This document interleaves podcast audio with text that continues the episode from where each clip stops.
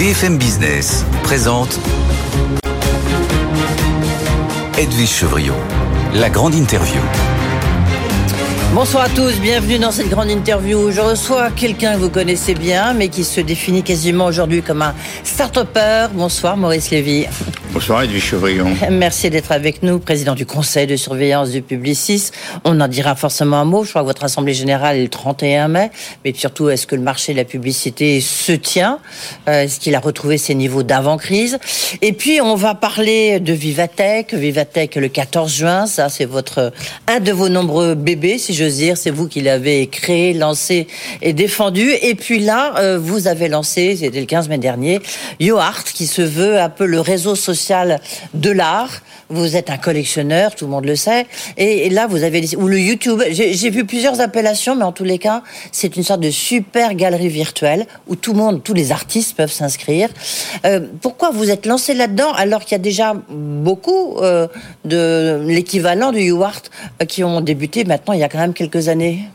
Alors ça a commencé il y a très longtemps puisque j'ai été tombé sur une étude qui montrait qu'il y avait plus de 200 millions d'amateurs, d'artistes amateurs, des gens qui, de manière régulière, peignaient, dessinaient, faisaient quelque chose. Et qu'il y avait euh, une frustration considérable chez tous ces artistes amateurs qui étaient incapables de montrer leurs œuvres. Donc ça m'avait donné l'idée de créer la plus grande galerie du monde, et ça, ça remontait euh, à, la fameuse crise de 2000. 2008 à 2012, c'est à ce moment-là que je suis tombé sur cette étude. Et puis je n'ai pas eu le temps de le faire tout de suite, j'ai un peu traîné et euh, euh, dès que mes fonctions ont évolué, j'ai commencé à y travailler depuis 2019. J'y travaille avec d'ailleurs un de mes enfants et puis euh, Stéphane? oui, Stéphane absolument et une petite équipe autour. Et on a grandi autour de ce projet, surtout pendant la pandémie. Et nous avons effectivement constaté qu'il y avait beaucoup de plateformes qui existaient déjà. Il y en a 62, je crois. Exactement. Ah. Il y a 62 plateformes, mais il n'y en a pas une seule qui correspond aux besoins des gens. Il correspond à une partie des besoins, il y en a beaucoup, qui correspondent à une petite tranche des besoins. Il n'y en a aucune qui regroupe aussi bien les artistes professionnels que les artistes amateurs, les artistes que les galeristes, les collectionneurs que tout simplement ce qu'on appelle les art lovers, c'est-à-dire les amoureux de l'art. Et j'ai pensé que ce serait bien de répondre à l'ensemble des besoins et puis surtout de faire quelque chose d'actuel en y mettant de l'intelligence artificielle. Et cette intelligence artificielle, on y a pensé depuis le tout début. On voulait non seulement qu'il y ait les œuvres, mais qu'il y ait euh, le moyen de suivre une œuvre. Par exemple, vous aimez une œuvre que vous voyez euh, sur YourArt et vous trouvez que c'est un truc euh, un peu curieux, abstrait. Eh bien, on va vous dire d'où ça vient, quel est le courant, comment cette œuvre se relie à l'histoire de l'art, et vous allez ainsi découvrir pas mal de choses autour de l'artiste, à, quel courant de pensée ou d'art il, appartient, et puis ensuite comment est-ce que cette œuvre s'inscrit. On peut aller même plus loin, on peut faire des liens directement par la suite, d'ailleurs, on le fera avec Wikipédia, Wikipédia Art, qui permettra à ce moment-là de découvrir pas mal de choses. C'est donc euh, quelque chose qui se veut intelligent, qui rend des services. Les gens vont pouvoir vendre, vont pouvoir acheter, mais vont pouvoir aussi, Edwige, vous aimez l'art. Mmh. Vous avez été dans pas mal de musées et vous êtes inspiré par euh, Malraux et vous avez envie de votre musée imaginaire. Eh bien, sur yourart.art, vous allez pouvoir créer votre propre musée imaginaire. Vous allez prendre les œuvres que vous aimez et vous allez pouvoir les mettre sur le musée imaginaire qui vous appartient. Et, il va y avoir euh, énormément de solutions. En plus, ce que nous avons voulu faire, c'est que non seulement euh, les artistes vont pouvoir avoir leur propre galerie, que nous avons appelée méta-galerie, et vous allez voir pourquoi, mais nous voulons que demain, toute la dimension métaverse soit accessible à tout le monde. C'est ainsi que tout est déjà écrit pour pouvoir être sur le métaverse Nous l'avons pas fait tout de suite pour une raison très simple, c'est qu'il y a peu de fréquentation sur le métaverse. Oui, parce que pour l'instant, le métaverse, euh, on a eu l'impression que ça allait transformer le monde. Finalement, pour l'instant, on ne peut pas dire que ça s'est resté à l'état embryonnaire. Ça, c'est sûr qu'au niveau des utilisateurs, on en est très loin. Oui, Et pour ça une raison très simple. Ça n'a pas séduit. Ben, une raison très simple, il faut porter un masque, c'est quand même quelque chose de lourd, c'est quelque chose de cher, et euh, il faut développer des choses qui sont assez sophistiquées et compliquées. la raison pour laquelle d'ailleurs euh, euh, ChatGPT, l'outil d'intelligence artificielle, euh, fonctionne à une vitesse impressionnante et qu'il y a un, un, véritable. Mais ça veut dire quoi C'est par exemple, euh, Yara, j'ai envie de dire, là, vous faites un mixte, euh, vous avez mélangé vos deux casquettes de Vivatech et de, et, et de UART. Ça, ça, veut dire que par exemple, si on prend, je sais pas, moi, Rodin, euh, euh je, je, regarde une sculpture, derrière, ChatGPT aura écrit des tas de choses? Absolument. D'accord. Absolument. Et non seulement vous cela, mais demain, demain, parce qu'on est en train d'y travailler, on a sorti la première version, on en est déjà à la version 1.1. Euh, demain, il va y avoir la possibilité de mettre en majesté des sculptures en trois dimensions. Et ça, c'est très compliqué à faire parce que on n'a pas du tout envie que ça ait l'air d'être une photo euh, à plat. On mhm. veut qu'il y ait vraiment le relief, qu'il y ait absolument tout.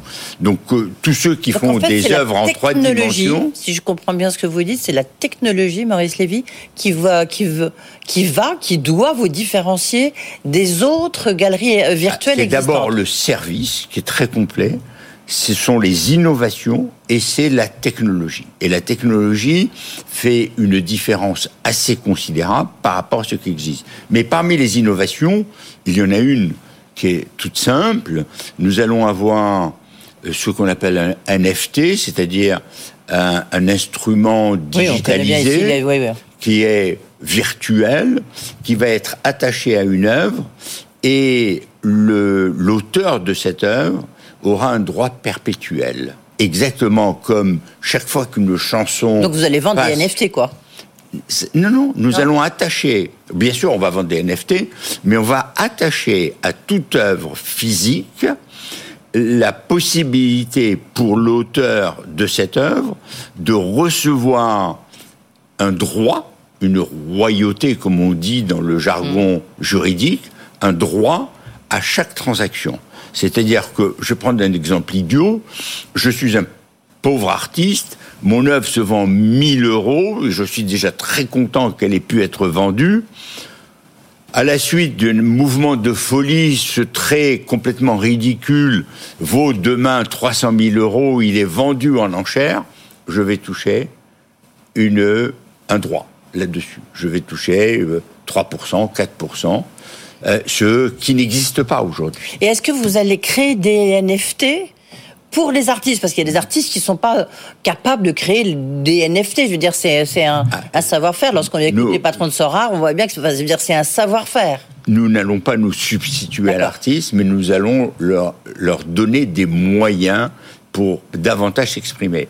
D'ores et déjà, ce que nous créons est assez spectaculaire. Et quand vous vous promenez sur très beau, très la, la, plateforme, c'est euh, une différence colossale avec tout ce qui existe. Mais nous allons encore l'enrichir.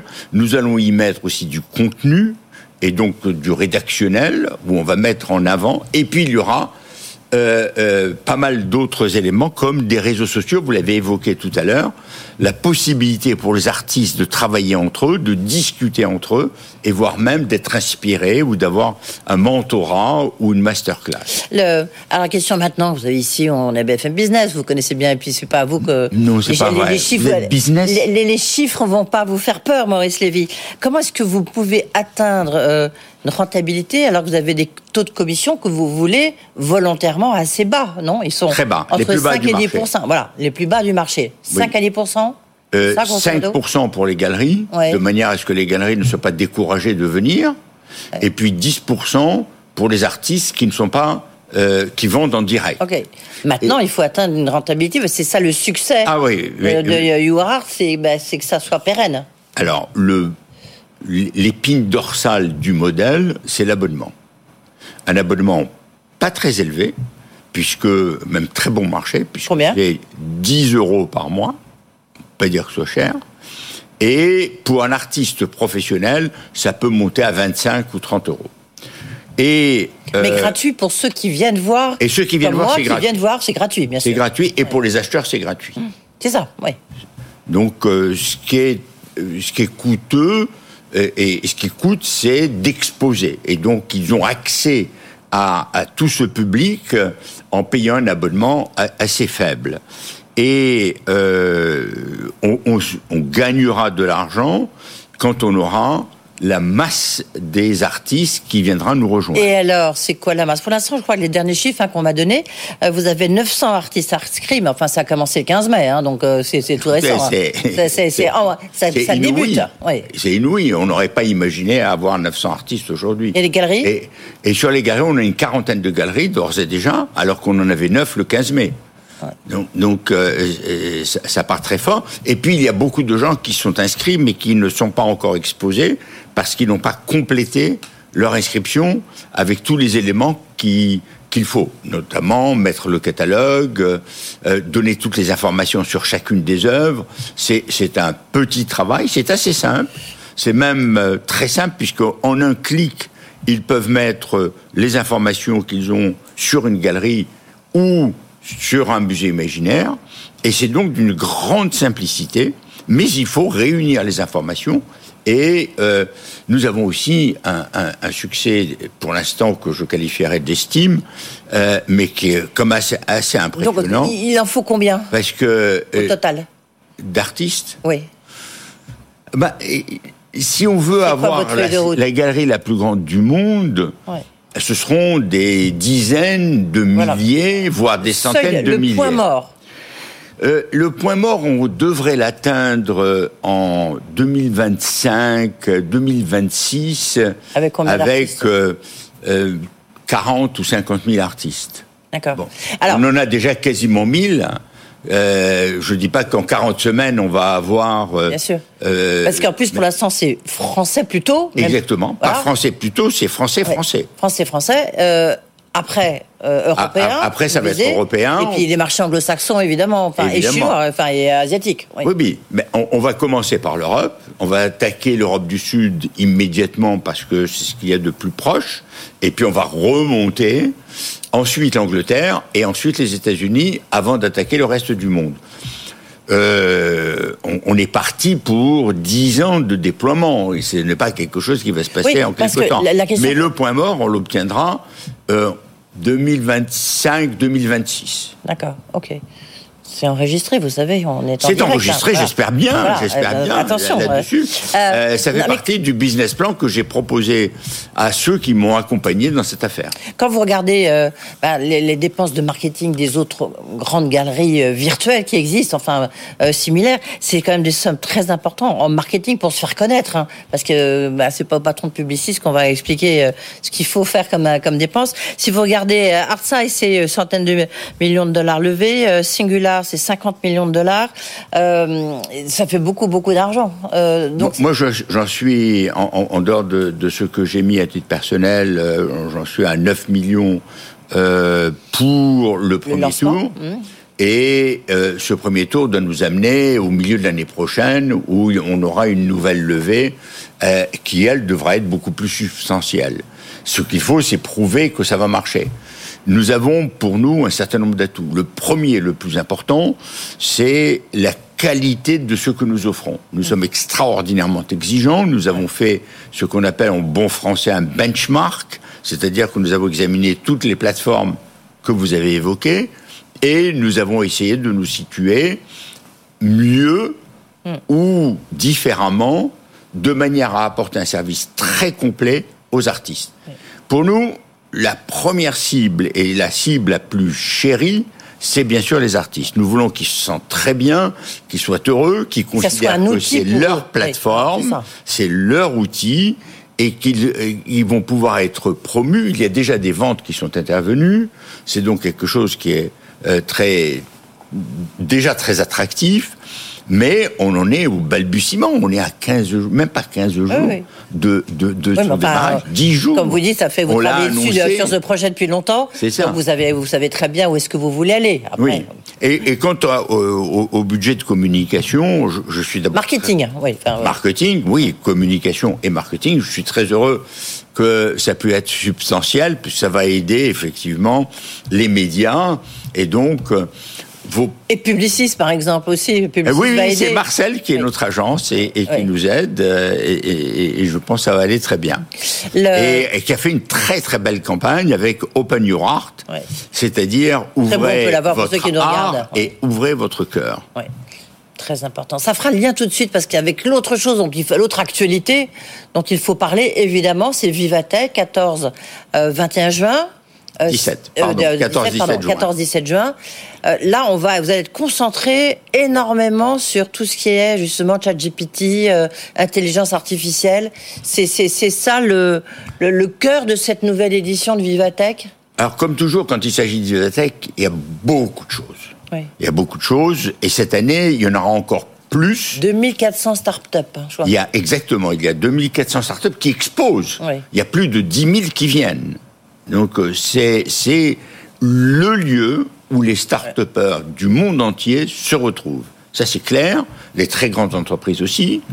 Il va y avoir euh, un espace beaucoup plus grand. On a augmenté de plus de 20% la surface.